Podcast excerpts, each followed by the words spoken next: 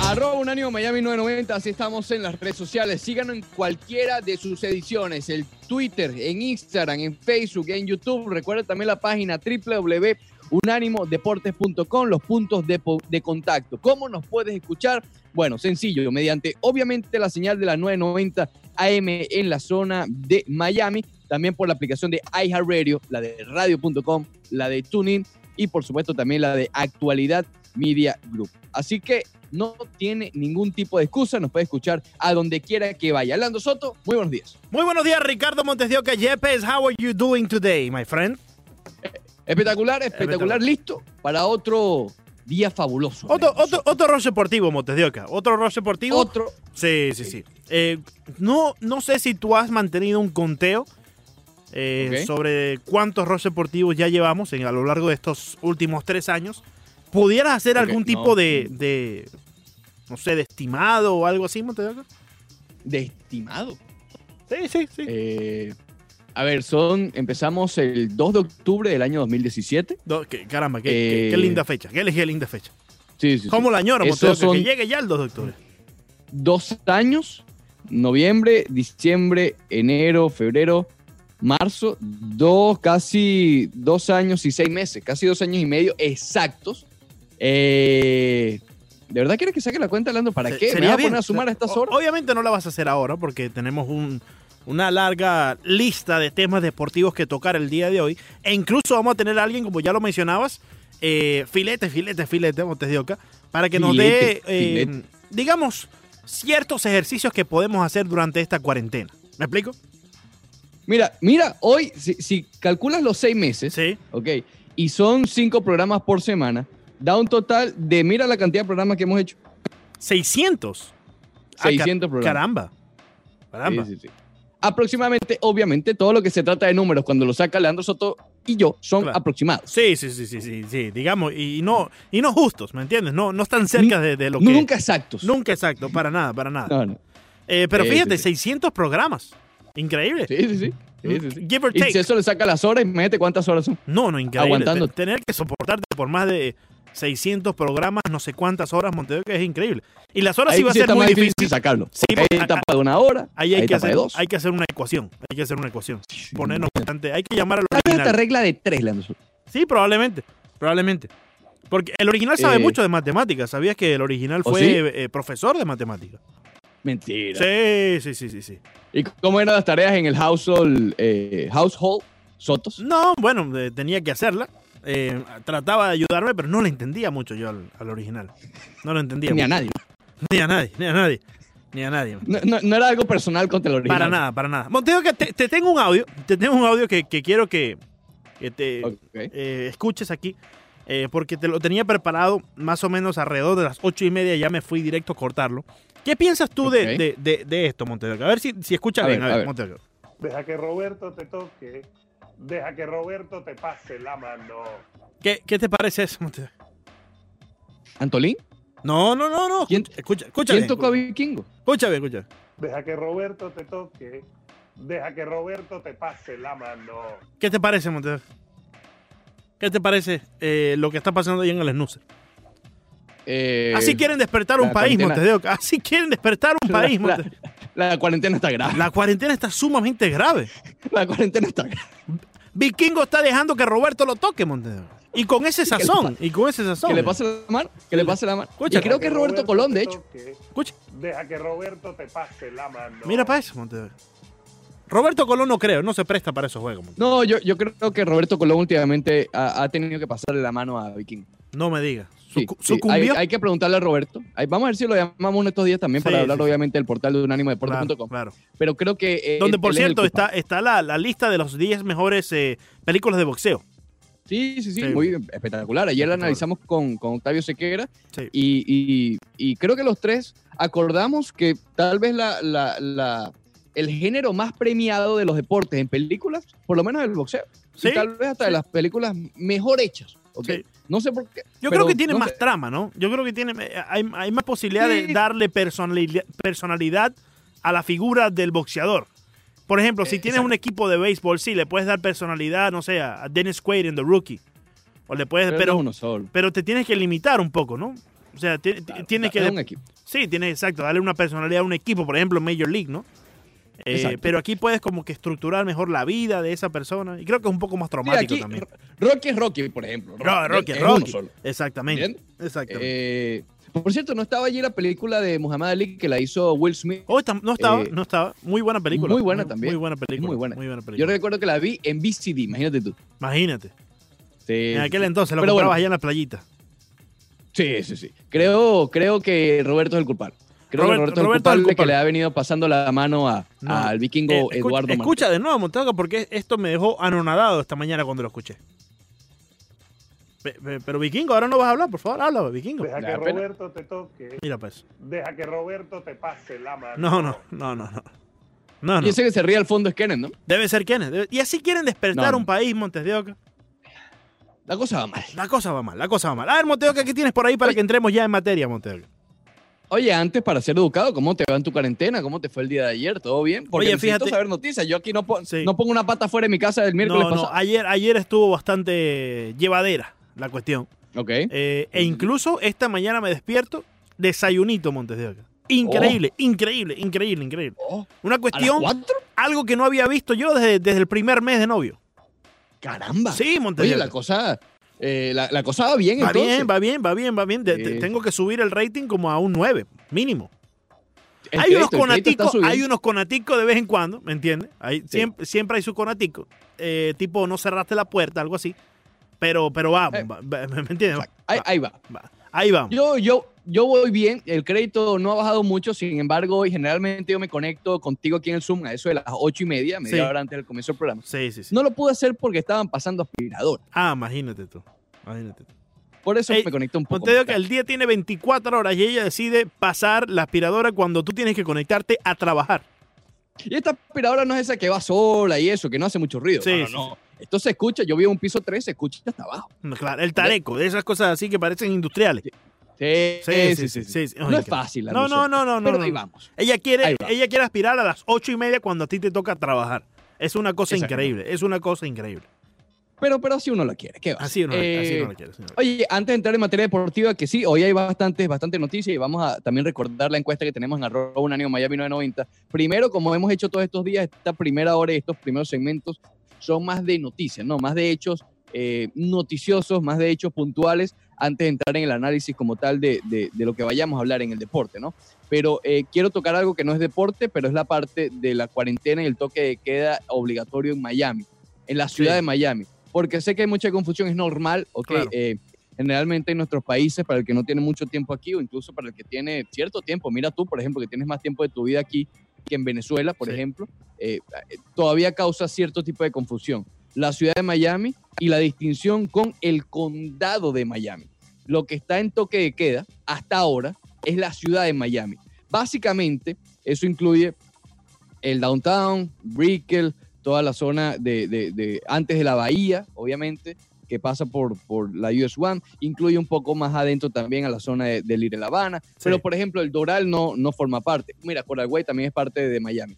Coral Gables no es parte de Miami. El Doral tampoco es parte de Miami. Entonces hay ciertas localidades que no son parte. eh, y existe esa confusión, ¿no? Pero bueno, ayer se decretó eh, ese, ese toque de queda obligatorio a partir de la medianoche pasada de manera indefinida. No, no fue hasta las 5 de la mañana. Claro. De manera indefinida. Lo Es quédate en puso- casa, eh, o sea, no salgas de tu casa.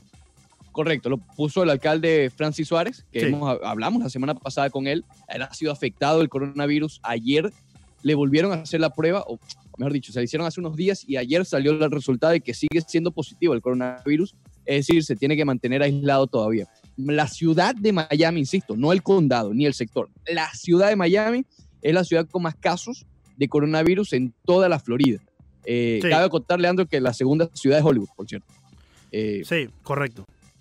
pero bueno, Hollywood es bastante grande, al igual que, que- que la ciudad de Miami. Mucha gente, quizás la ciudad de Miami no es tan grande geográficamente hablando, pero hay mucha gente viviendo allí. Entonces hay mucha población por los edificios y todo esto, ¿no?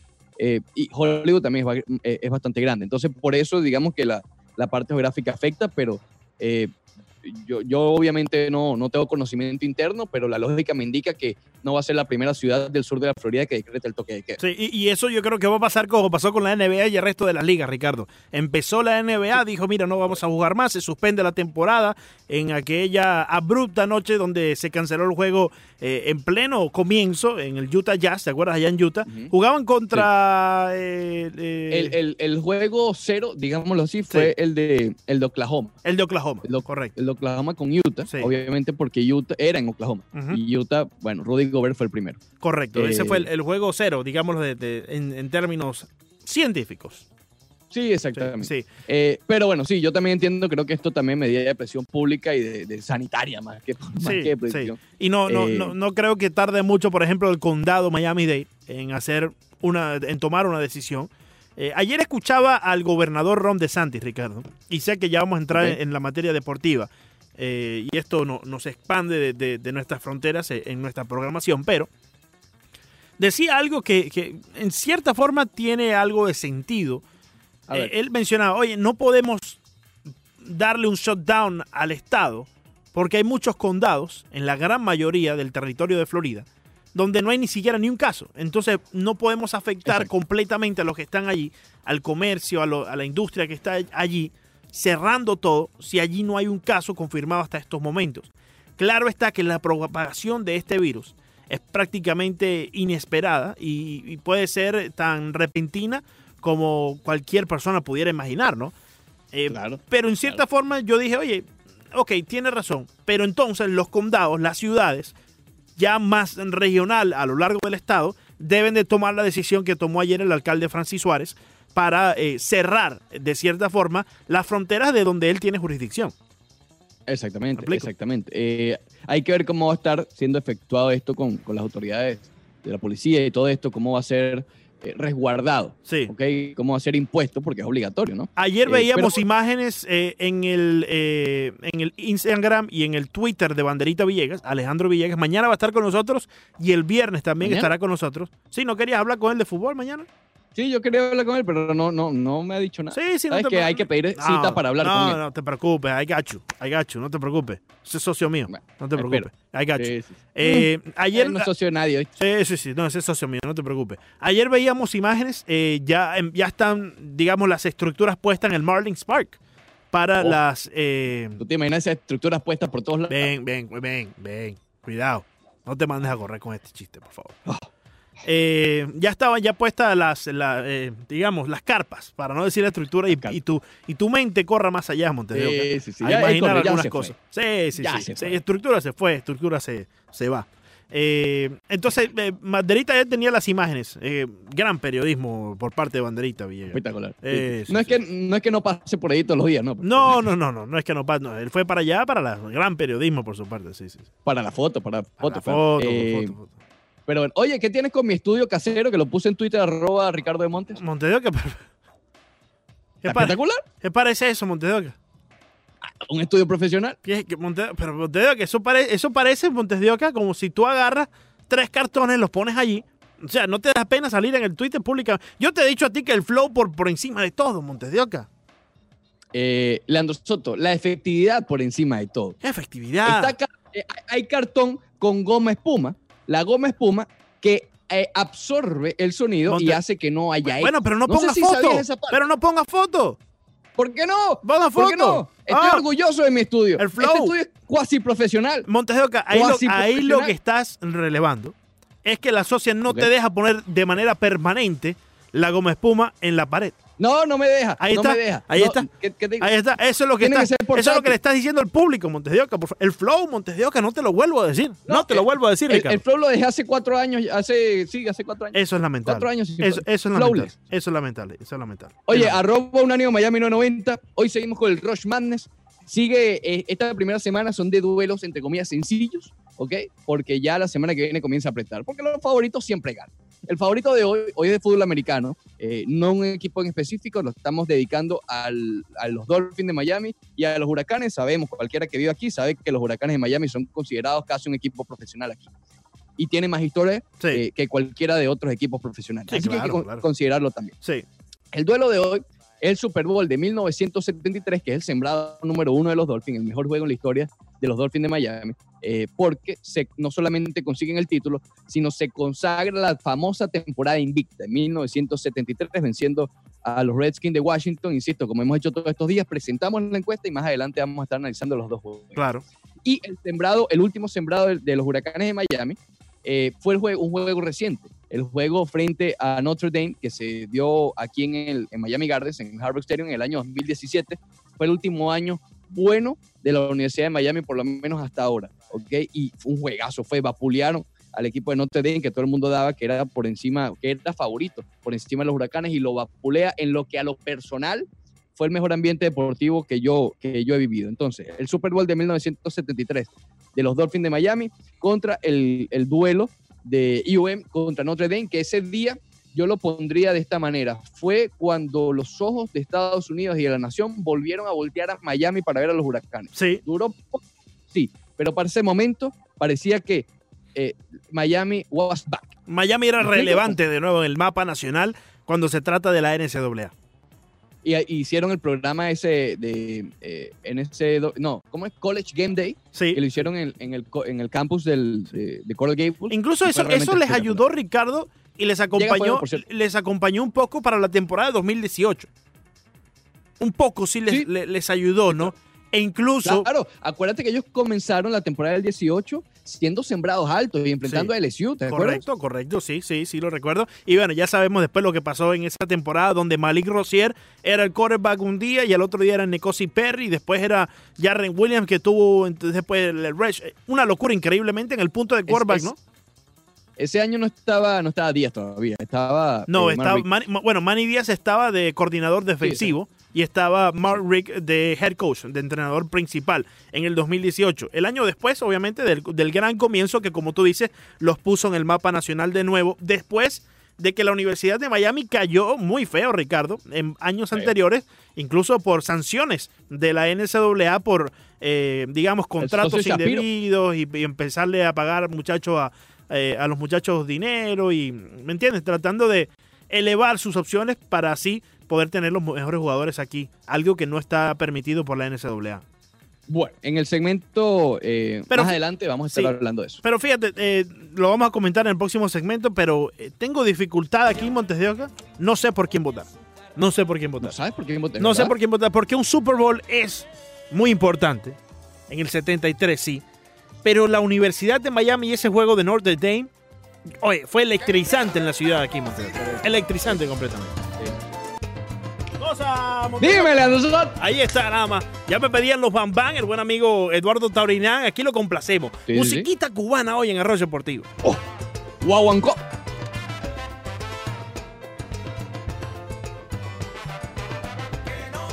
Muy bien, regresamos al Rol Deportivo por Unánimo Miami 990 porque Leandro Soto sabe que bailar es parte de mantenerse activo en esta Sí, cuarentena. sí. Oye, ¿viste el videíto ayer, Montevideo, que se fue viral en las redes sociales? Sí, sí. Te Eh, hiciste viral. hiciste viral. reacciones del buen amigo Efraín Ruiz directamente desde Venezuela.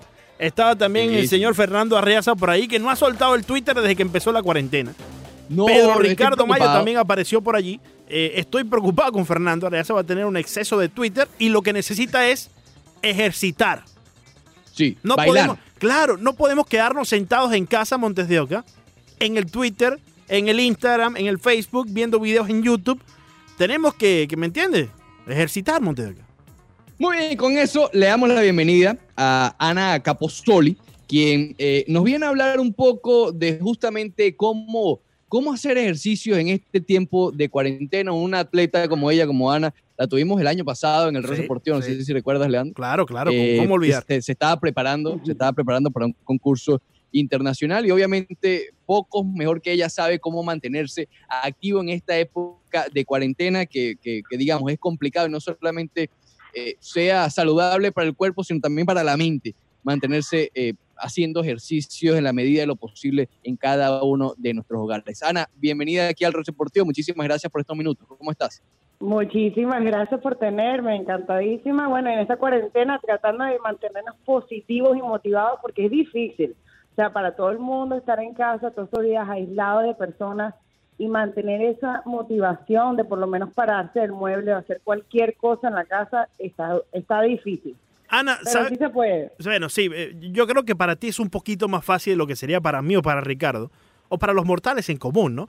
Pero eh, Sí. fíjate, Ana, eh, coméntanos cómo haces, porque muchas personas tienen el beneficio que pueden salir al patio de su casa, pueden salir quizás al porche, a la calle que está al frente, porque están en una vecindad, pero hay personas que viven en apartamentos donde no tienen quizás esa posibilidad de poder salir y en el, al aire libre hacer ejercicio. ¿Cómo puedes hacerlo dentro de la casa sin que te dé pereza y diga, oye, es que sabes que hoy no, me voy a sentar, me voy a acostar mejor a ver un, a ver un videito en Netflix, por ejemplo? Claro, claro. Mira, mi mejor tip que le puedo dar a todo el mundo, así que no puedan salir, a tener un espacio muy pequeño, no necesitas ni pesas, ni ligas, ni nada para estar activo. Empiecen levantándose, pongan una música bien activa, algo que los motive a ustedes. Sea ver, hay gente que le gusta ver videos o videos musicales. Párense del mueble, hasta pueden usar el mueble como una buena, un, un buen objeto para hacer ejercicio. Pueden subir y bajar del mueble, pueden correr en, en lugar, en el mismo lugar, pueden hacer saltos, pueden saltar cuerda, pueden agarrarle el pote de agua y hacer los squats, las sentadillas, pero todo implica como que en verdad de hacer el ambiente un poco más positivo, sea con música, sea si Claro. quieren abrir las ventanas, sea si quieren, están barriendo y a lo mejor les provocó hacer sentadillas, pero o también tomar cosas en la mañana. Yo me paro, tomo mi agua de limón y me pongo activa la primera hora de la mañana, que es cuando tenemos mucho más energía. Si dejas pasar todo el día y todo el día estás acostado, te entra mucho la pereza, es cuando se hace mucho más difícil. Claro. En cambio, si te levantas inmediatamente, empiezas a hacer unos saltos, unos push-ups, unos tiros, créeme que el día te va mucho mejor con actividad física y energía. Igual como estás diciendo tú, la salud mental ayuda muchísimo a poner más claridad mentalmente. Hablamos con Ana Caposoli, la pueden seguir en Instagram en arroba Ana Caposoli tal cual, ese Caposoli con doble Z. Ana, eh, para la gente que no, que, que no está acostumbrada a hacer ejercicio y que, eh, digamos, simplemente quiere mantenerse un poco activo en esta cuarentena, porque sin la necesidad del ejercicio, igual el- la actividad física disminuye muchísimo más cuando estás encerrado en tu casa. ¿Qué, qué Sí. eh, eh, periodo de tiempo recomendarías a esa persona que no está acostumbrada a hacer ejercicio y lo ve más por salud, que pueda dedicarle al ejercicio por día? Yo diría que en 20 minutos es suficiente. Si haces un circuito de 20 minutos que aceleramos un poquito el corazón, créeme que va a ser muy efectivo al no hacer, es mejor que no hacer nada. 20 minutos al día, créeme que pueden lograr muchísimo más hasta acelerar el metabolismo. También yo recomiendo mucho, si me siguen en Instagram, yo estoy poniendo rutinas y recomiendo comidas que puedan ayudar con la ansiedad, porque en este estado de estar encerrado llega mucho la ansiedad, no es tanto como el hambre. Entonces, ¿qué puedes comer para evitar esa ansiedad? Claro, claro. Porque a veces quizás no es... eh, obviamente hay que mantenernos activos, hacer ejercicio por lo menos 20 Ujú. minutos como recomiendas, pero a veces también nos entra quizás las ganas de comer algo sin necesidad. Porque estamos encerrados, porque ya estamos aburridos de ver las películas en Netflix, en YouTube, en todas partes, ¿no? Eh, ¿qué- qué de- qué- ¿Cuáles son las cosas que recomiendas, Ana?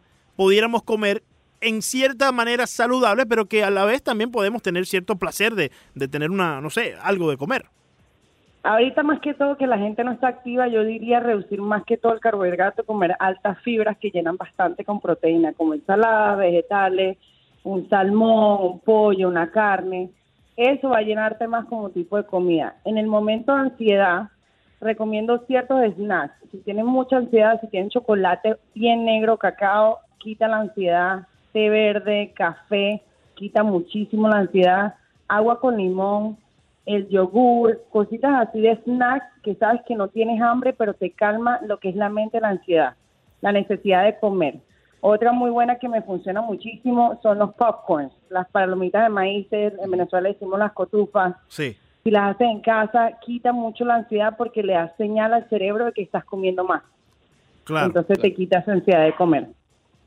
Claro, claro. que sí. Ana, y pa- para, para la gente, para los atletas como tú, que están acostumbrados, digamos, en ejercicios de alto, de alto calibre en el gimnasio, eh, ¿cómo es la mejor manera, tal vez, de mantenerse y no perder tanto el trabajo que, que ha costado tanto eh, por los últimos meses, años, etcétera, para los atletas de alto rendimiento? ¿Cuál es la mejor, el mejor consejo para tratar de que esta cuarentena no afecte tanto, ¿no?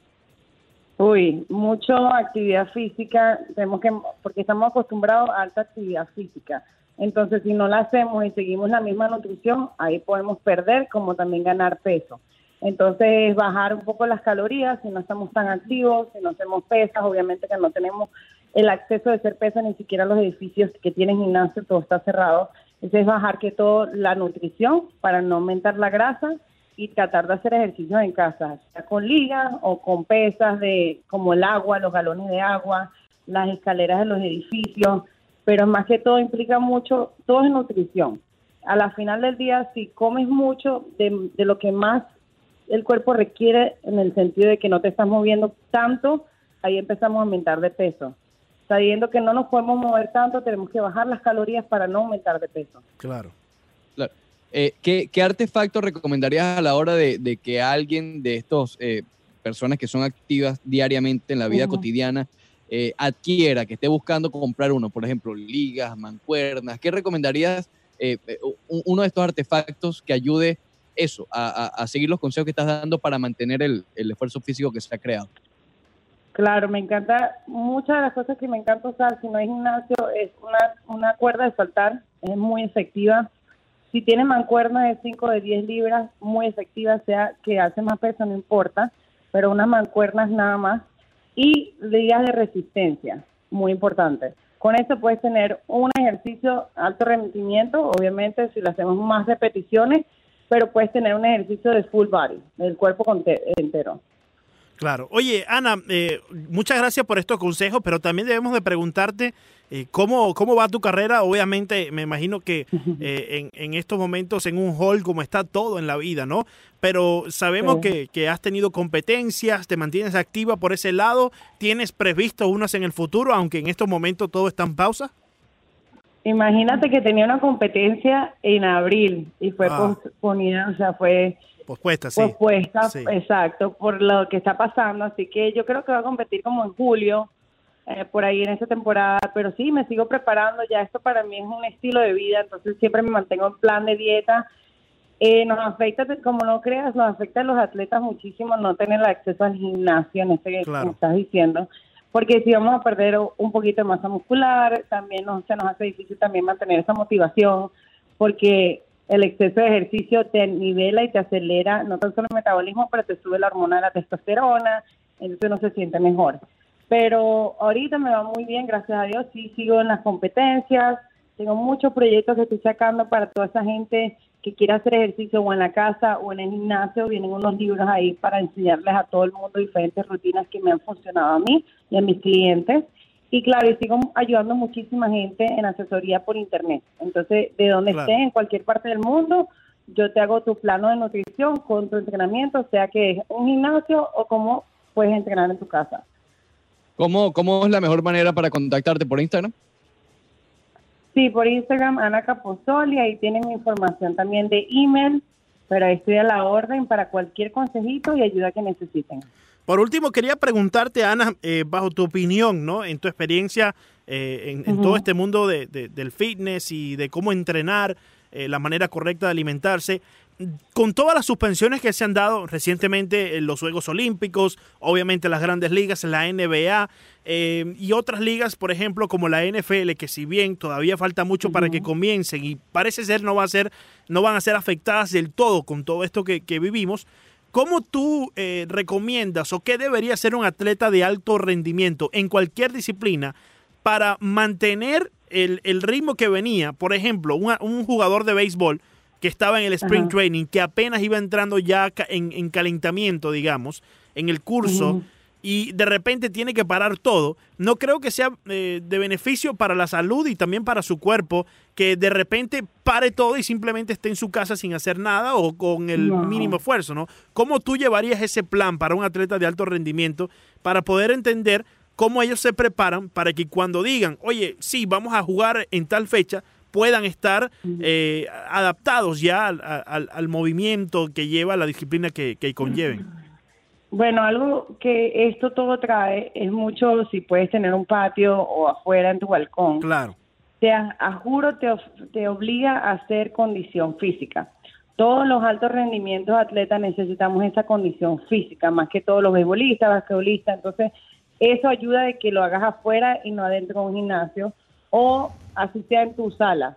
Pero te implica mucho peso, cuerpo, eh, usar tu propio peso. Que mucha gente es muy fácil ir a un gimnasio, alzar pesas y lo pueden hacer, pero cuando es condición física no todo el mundo puede. Entonces, es mantener esa rutina. Si antes los atletas entrenamos de dos a tres veces al día, ahora es cuando tienen tiempo, si están en la casa, hacerlo en el balcón, en las escaleras, pero es alto de rendimiento hacer todo.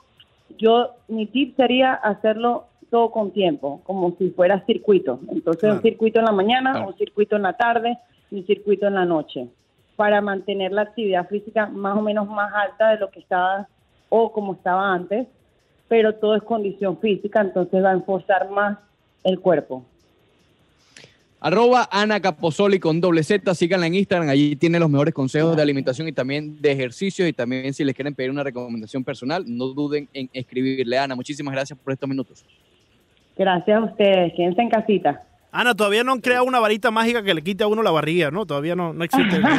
no, no existe, ni Ah. tampoco la pastillita mágica. ah, caramba. Cuando la tengas tú, me, me dejas saber el dato, por favor, Ana. Muchas gracias. Dale. Gracias a ustedes. Dime, Leandro Soto. Dime, Willy. Vamos a cantarle ¿Eh? a Cuba. Vamos a cantar, Willy. Vamos a cantar. Cuba, ¿Eh? esa tierra linda que nos vio nacer. Dime, Willy. Aquí puedo meter azúcar. ¡Oh! Toda la que quiera. Cuidado con la diabetes, Celia. Cuidado con la diabetes, que está sospechoso por ahí. ¿Eh? ¿No escuchaste a Ana? ¿No Escucha, escucha. escuchaste a Ana? Escucha. ¿Cómo? Cosa, Eduardo través Dime, Manny Break. ¿Quién no se alegra con esta música, Leandro Soto? ¿Quién? ¿Sí? Dime, Willy, dime más. Oh, espectacular. Bonita, bonita. Regresamos al Rol Deportivo Leandro Soto en la segunda hora del programa. ¿Eh? Celia La Habana no tiene comparación. Sin temor a equivocarme, Montes de Oca, esta será mejor que la primera. Esto no duerme, Leandro Soto. No, esto no duerme. Esta canción no duerme. Esto no duerme. Escucha, escucha, escucha. Eh, Oye, Bonito es Calabazar ¿sí, Celia? y el valle de Yumurí. Cuando habla Celia hay que prestar atención. Qué bonito eso por allá. Dime. ¿eh? Hay que hacer un playlist cuarentenesco. Cuarentenesco. Hay que, hay que hacer un play Sí, cuarentena. Buena esa, buena esa, buena esa. Pero tiene que ser música así, tú sabes, alta. Sí, sí, de- sí, de- claro. de- alegre. Música alegre. No me ponga, no me ponga, tú sabes. No me, no me eh, ponga. Esas cosas tristes. No me pongas Eh, triste. eh, no me pongas cosas esnurescas. ponme a gozar, Montes de Oca. Pon, Oh. Ponme a subir el ánimo con un ánimo Deportes Radio, Montes de Oca. Escucha, Willy, escucha, Willy, escucha. ¿Eh? Oh, sabroso eso por allá, Willy. Con esto provoca hacer ejercicio, Leandro Soto. Sí, sí, sí. Y con Capozol y más todavía. ¿Eh? ¿Eh? ¡Vamos! Zumba. Tu paisaje, Cuba, qué lindo son. Oye, tengo tremendo tono, Montes. Estoy activo Sí. con la música, sí. Eh, digamos que tú no eres muy bueno cantando, pero Sí. eres mejor, mucho mejor que el vikingo. Sí, demasiado, claro. Yo le pongo, yo le pongo flow, Montes de. Yo le No eres bueno, No le sí, pero es que lo del vikingo Ah, vikingo, lo de vikingo es fatal. Oye, Montes de Oca, tú sabes que es lamentable que en esta canción, donde las voces de Willy Chirino y Celia Cruz le dedican eh, ciertos versos y coros y eh, tonos, letras a la isla cubana y sus paisajes. Y lamentablemente hasta el sol de hoy Willy Chirino no ha podido regresar a ver esos paisajes. Y Celia Cruz lamentablemente partió de nosotros sin poder regresar a esos paisajes. Y por eso hoy sonamos Cuba, qué lindos son tus paisajes en el Roche Oh, oh. Deportivo Montes de Oca. Guaracha, Espectacular. Aquí está bailando Tigre. Oye, oye, oye, lo de Grey. No, no, no, lo de Tigre es fatal. No, no hemos tocado ese tema. No, no, no, no. No, ni lo toquemos, ni lo toquemos. Mejor. Oye, ¿de dónde sacas esas camisitas? No compadre? tengo idea. Yo creo que son de ahí de la W. Yo te adoro. ¿De dónde sacas esas camisetas? Yo creo que esas son de la W. Ya cuando pasa Halloween, él va. Tres días después, tal como haces tú con los caramelos, y él compra las camisetas. Montes. Ajá. Oh, estoy rompe lo que yo pago, Montes de Oca, rómpelo. Muy bien. Regresamos entonces al Rosa Deportivo por un ánimo Miami 990. 90, Leandro Soto, Ricardo Montes de Oca hasta las 12 del mediodía, por aquí por Unánimo Miami 990. En arroba Unánimo Miami 990 en Twitter tenemos el Rush Madness, Leandro Soto. Ya tenemos dos resultados. Sí, ya El veremos. primero lo ganó el juego 6 de las finales del 2013 del Miami Heat Efectivamente. al juego 7 frente a los Knicks de Nueva York, la los Knicks de 1997. Allí ganó eh, el favorito, el, número, el sembrado número uno del Miami Heat, que es el juego 6 de las finales del 2013. Ayer hablamos de los Marlins y también ganó con facilidad el sembrado número uno, ¿ok? Que fue el juego 7 de la Serie Mundial frente al no-hitter de Al Leiter. Ahora, hoy estamos con fútbol americano y ya nos vamos a meter en profundidad con cada uno de estos juegos. Pero vaya a arroba unánimo Miami 990 y vote por el mejor juego de fútbol americano, por lo menos en este primer duelo, que es el Super Bowl del 73, ¿ok? Que fue cuando los Dolphins consiguieron, además del título, la campaña invicta, que más nadie ha conseguido desde entonces. Pero también colocamos uno que es más simbólico que resultadista, Leandro Soto. ¿Ok? Claro. ¿Por qué?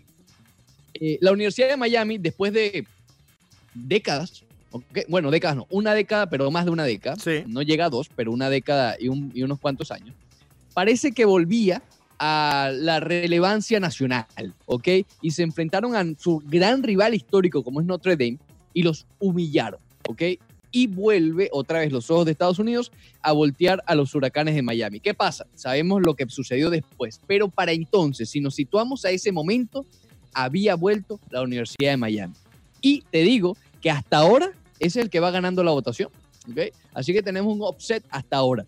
El, el juego de, de UM contra Notre Dame va ganando hasta ahora la encuesta en arroba unánimo Miami 990, le va ganando al Super Bowl 73. Vamos a revisarlos, Leandro. Claro, vamos allá, Oca. ¿Qué tienes por aquí? Ese, ese Super Bowl de 1973, comenzando con el sembrado número uno, eh, ya mencionábamos, fue la temporada invicta de, de los Dolphins. Terminaron incluyendo todo 17 y 0.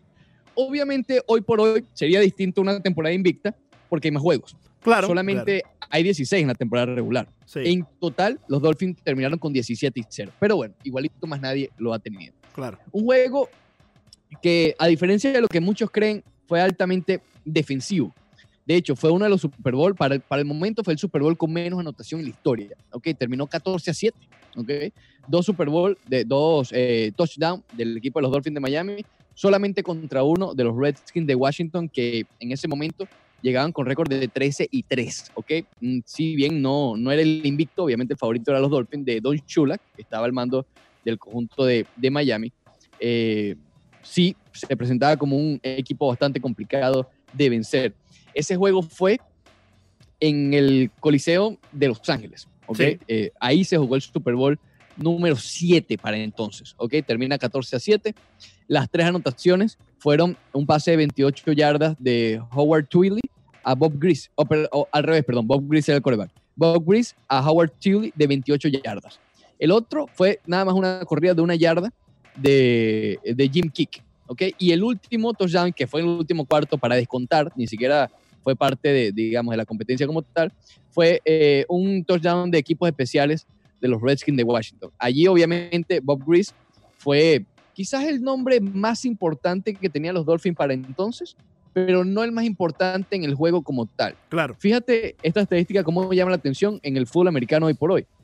Que en un Super Bowl, el caballo de tu equipo, que es Bob Grease, solamente haya hecho 11 intentos de pase, llama mucho la atención. Sí, fueron eh, 11 intentos en los cuales acertó en 8 ocasiones, Ricardo. Así que el porcentaje de pase acertado estuvo allí para 88 yardas. Ya comentabas tú el touchdown, pero también tuvo una intercepción en este partido eh, de 19 yardas y dos derrumbes detrás de la línea de impacto. Eh, es curioso, ¿no? Porque pasaba lo mismo con Jimmy Garapolo, no sé si recuerdas, en los playoffs, en el juego antes, eh, mejor dicho, el juego que los llevó a clasificar hacia el Super Bowl, donde solamente tuvo, creo que fueron eh, nueve, Poquito, sí. nueve intentos, ¿recuerda? Y, y eso hoy por hoy quizás puede ser un poco más común porque se juega mucho por tierra. Hay, hay muchos equipos que se olvidan del pase, se olvidan de juego aéreo y se van por, por tierra. Pero el equipo de los 49ers, y conociendo a Garapolo, no era de ese estilo y nos llamó mucho la atención en aquel entonces. Lo mismo pasa aquí con Bob Greasy y en este Super Bowl del 73. Es- eso nos da a entender, ¿no?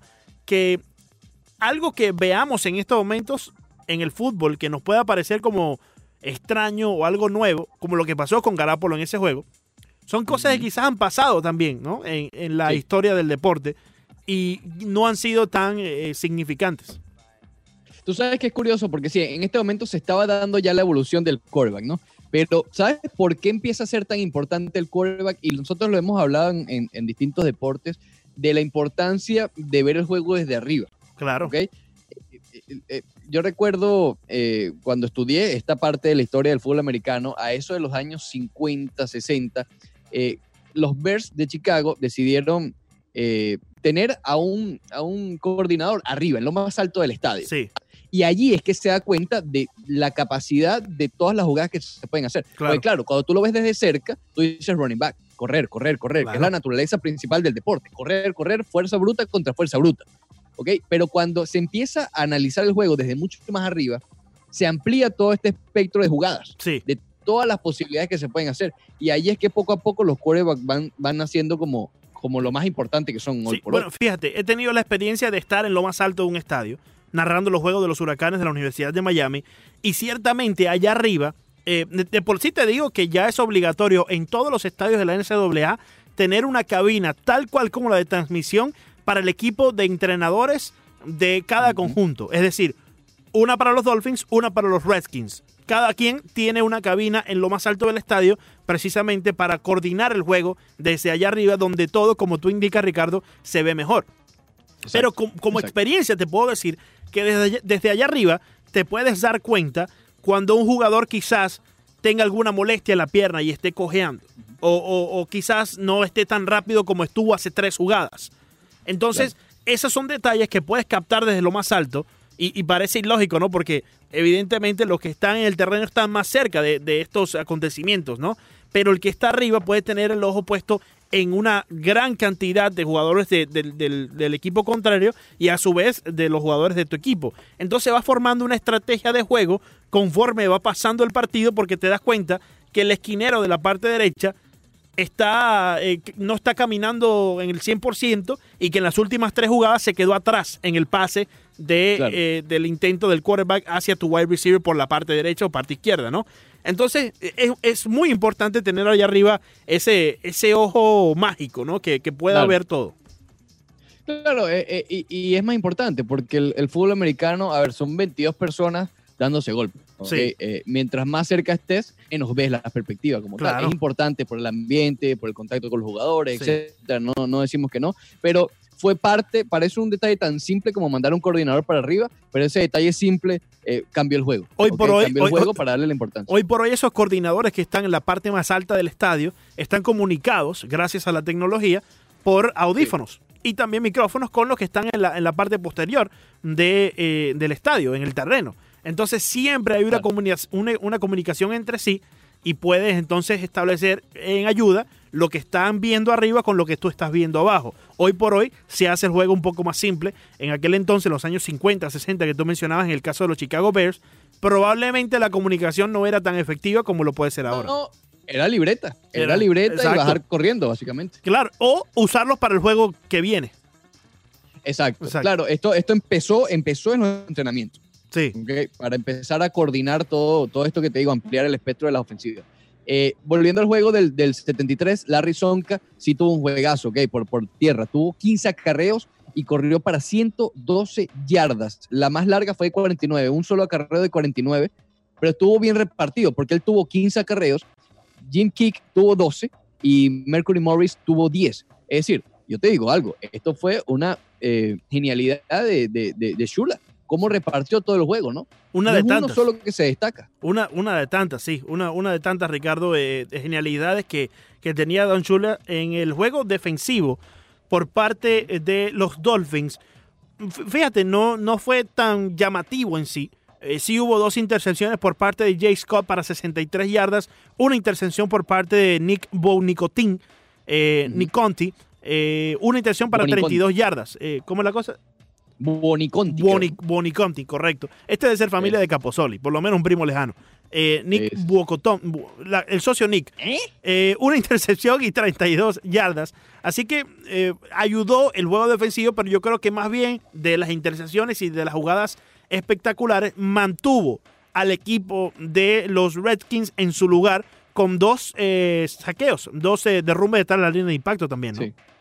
Exactamente. Y en esa postemporada en general, los Dolphins primero vencieron en la, en la ronda divisional, como llamaban para entonces, a los Cleveland Browns, 20 a 14, es decir, un juego realmente cerrado. Sí. El segundo, frente a Pittsburgh, es eh, también cerrado, 21 a 17, esto en el juego de- del campeonato de la conferencia, y después 14 a 7 frente a los Redskins. Eh, esto llama la atención porque uno eh, piensa que los Dolphins del 72, obviamente el Super Bowl fue el 73, eh, los Dolphins del 72 la tuvieron fácil. Y no, si tú ves los resultados de cada uno de sí, la temporada invicta y todo lo que tú quieras, pero eh, sobre todo los juegos finales fueron realmente, realmente cerrados. Sí, Ok. sí, sí. No, no fue nada complicado, eh, nada fácil, quiero decir. Y ahí te da todo en la entender, parte de la postemporada. ahí te da, te, te- te da a entender, Ricardo, la importancia del head coach, de Don Shula. Exactamente. Y, y fíjate, Sí. ¿no? Eh, parece ser que la historia se repite. La importancia de un head coach a nivel más alto de la NFL. Bill Belichick, ¿no? Probablemente Bob Greasy no haya sido una figura tan, eh, un nombre tan, tan grande, ¿no? Eh, más allá, o, o como nosotros tenemos conocido a, a Tom Brady. Obviamente, tenemos más cerca a Tom Brady de lo que vimos en el 73. Es, eh, te pregunto, y perdón, Sí. ¿es el- en el fútbol americano la importancia de un head coach quizás la más relevante? Oye, yo te diría que, que sí, porque todo está en la jugada. En el, en el fútbol americano, claro, yo creo que el- el- las jugadas así extremas y de, de, de verdadera, eh, de, de- de- de grandes acrobacias y eso, yo creo que queda más hacia después que la jugada se formule. Y queda más en, en el wide receiver, ¿me entiendes? Esas jugadas Claro. espectaculares que nosotros En la vemos. ejecución. Exacto. Pero en lo que respecta la estrategia de juego, que es muy importante para que llegue esa, esa ejecución de la cual tú comentas, Ricardo, la tiene prácticamente el head coach, que se sienta con su grupo de trabajo a, estra- a poner esto en estrategia, en papel, ¿no? Poner esta, esta estrategia en papel. Y básicamente hay dos head coach, porque el defensivo Sí. tiene tal vez la misma importancia que, que el, que el head coach normal. Claro, claro, porque tiene que también que efectuar y eh, analizar, poner en estrategia jugadas también eh, eh, defensivas. Sí, porque a ver, vamos a tratar de hacer la comparación, sabemos que es imposible, pero en el fútbol es más la estrategia eh, previa al juego y tal vez a, a- a mitad de- del encuentro en el, en el medio tiempo. En el béisbol sí está momento a momento, pero el deportista, el atleta en este, en este ejemplo, tiene toma decisiones. Es decir, él decide si hacer el swing o no, si Claro, es o no. Vamos a Claro, exacto. Eh, exacto. En el baloncesto sí hay estrategia, pero realmente se le da también mucha libertad a los jugadores. Sí, porque- Que- eh, porque- la decisión. Después que tú pones la, la- la- la- la jugada que tú quieras efectuar en ese eh, momento, ya como que se va disolviendo, porque no tienes ese contacto eh, directo con el, el head coach a cada momento, a cada instante, como lo tiene el quarterback con el head coach, por ejemplo, ¿no? Exactamente. Un coreback que tome sus propias decisiones tiene que ser Tom Brady, pero de resto son muy pocos. Y ni eso, ni eso. ¿Cuántas veces nos veíamos en, en las últimas campañas a Tom Brady y a lo largo de su carrera llevarse sus manos hacia los oídos para tapar los agujeros que quedan allí en, en el casco y poder escuchar bien la- la- la- el mensaje de Bill Belichick que viene desde la línea, ¿no? Así que yo creo que hoy por hoy, y yo creo que en la historia de la NFL, muy pocos quarterbacks han decidido llevar su propio juego. No es como el catcher, Sí. Que sí tiene la No, opción exactamente. de llevar el juego, de decirle recta, curva, cambio, slider. El quarterback está escuchando al head coach. Porque si no, entonces no tuviera. Exacto, porque si no, no tuviera sentido tener lo que comentábamos al principio. En lo máximo, en la altura máxima del estadio, a un grupo de entrenadores que está viendo el juego desde otra perspectiva.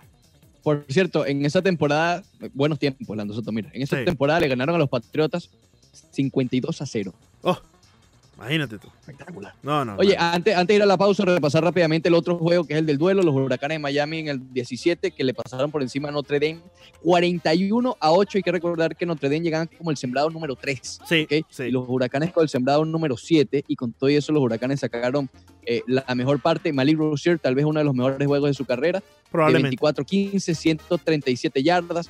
Travis Homer, que en en ese año no sé, no sé, no era el que estaba pautado para ser el titular, tuvo 18 carreras, acarreos, 146 yardas y promedió 8 yardas por cada acarreo. Esto fue Le en el pasó por 2000 encima a Notre Dame. 17, 2017.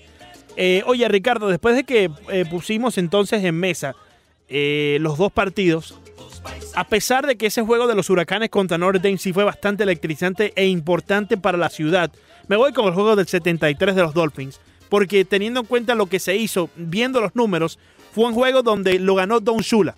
Y cuando un entrenador sobrepasa la inteligencia de un equipo entero y del otro entrenador, en este caso los Redskins, simplemente yo creo que eso es una genialidad increíble, porque el entrenador lo único que tiene a su favor es la estrategia. No puede entrar a las líneas y jugar por el quarterback. Así que magnífico lo de Don Chula, Montedoc. Vamos con el Feulight a continuación, Lando Soto. Cuando tú quieras, Montedoc.